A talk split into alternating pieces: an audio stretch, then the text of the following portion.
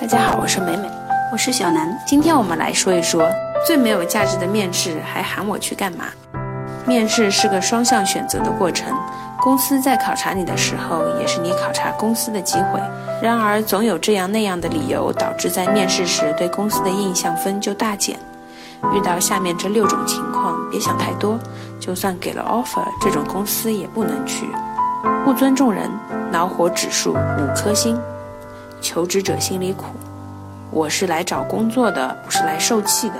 你可以验证我的能力，但有必要不断质疑我，不断对我施压吗？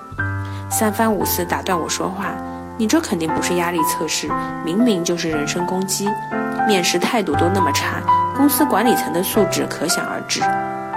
面试官有话说，这一点压力你都受不了，你怎么面对工作上的困境？你经不起提问，经不住压力，只能说是你自身素质不行。到时候做的不开心，说走就走，这个责任还不是我担。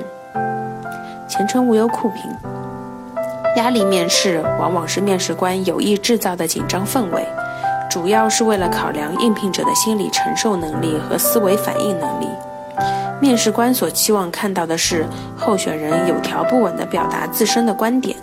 求职者要保持冷静和清醒的头脑，不要与面试官强作争辩，照着问题的思路和逻辑关系正常回答发挥即可。不看简历海约面试，恼火指数四颗星，求职者心里苦。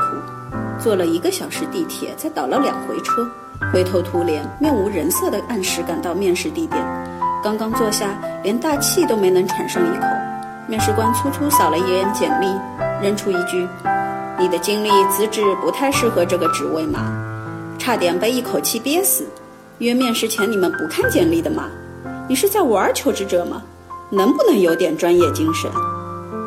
面试官有话说：“你说你随时都有空来面试，你的求职意向那么宽泛，跟你电话确认的时候说什么工作岗位都愿意尝试，那就叫你来喽。”前程无忧酷评，求职是双向选择的过程。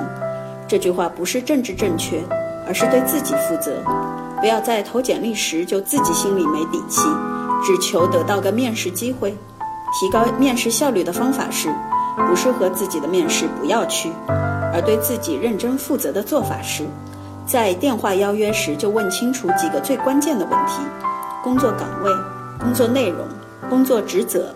甚至可以打探一下薪资范围，不要连对方公司都搞不清楚，就唯唯诺诺的答应着去面试了。压低工资，恼火指数三颗星，求职者心里苦。招聘广告上写着月薪过万，面试时说我资历不够，压了两三千。入职报道的时候发现又少了一千多，跟我解释这是税前工资。第一个月拿到手的工资竟然只有三四千。我能说招聘时打的是虚假广告吗？面试官有话说，你的实际工作经历并没有满足这个职位的需求，薪资上打个折不是很合理吗？你接 offer 的时候怎么没有提出来呢？再说你都是个职场人了，连税前税后都搞不清楚，工资报价在市场上不都默认的是税前吗？前程无忧酷评，工资是你在职场上的个人价值最直观的体现。记住，你有三个很好的谈薪机会。电话面试是简历通过审核后对于双方的第一次摸底。如果觉得在店面阶段就谈薪会给对方留下过于看重金钱待遇的不好印象，可以告知对方你现在的薪资范围，委婉地询问对方能否给到这个薪资数目，这样也可以节省雇佣双方的时间成本。第二个谈薪机会就是在面试过程中，尤其是当对方公司发出比较强烈的雇佣意愿时，不妨开诚布公地把这个问题谈谈清楚。如果错过了这机会，还可以在确认 offer 的时候抓住最后一个机会，询问薪资福利的构成。向求职者借脑？恼火指数三颗星，求职者心里苦，用等通知来吊着我，一面让我写个文案。二面让我做个企划，三面说我提交上去的方案不够贴近公司情况，要我推倒重来。拜托，我是来面试的，不是来免费给你打工的。面试官有话说：“你说你有能耐，因为你帮公司谈成了多少多少大客户，因为你帮公司做成了多少多少大 case，因为你帮公司提升了多少多少业绩，那我总得考考你，验验你究竟有几斤几两吧。前程无忧酷评，对付借脑最有效的方法是打听清楚公司是真的有意招聘这个职位空缺，还是只是做个样子，企图利用求职者的业内经验。因此，最该搞清楚的问题就是确定对方是否有诚意招聘，礼貌地从自己身上剖析清楚问题。贵公司的这个岗位需要什么样的技能和经验？我在哪些方面还有所欠缺呢？既然需要针对贵公司特点的企划决策，追问任务的细节，贵公司的通常做法是什么？现在面临的主要问题是什么？把问题抛还给对方。如果对方不愿意透露，你也可以为难地表示，因为不了解具体情况，很难做出准确的分析定位，没法提供更有效的方案。如果对方还是一味地催促你交出方案，并且态度并不友善，而且是居高临下的，甚至带有强迫性的，不妨表示基于职业道德，不方便透露现在公司的信息和隐私。总之，可以谈大纲，但不要给细节。等面试官，恼火指数两颗星。求职者心里苦，约好的面试时间都是说说的吗？两点钟的面试到了之后，说面试官有事要等等，一等就是几个小时，等上两小时只面五分钟，觉得不合适你就早说啊！你的时间宝贵，我的时间就不是时间了吗？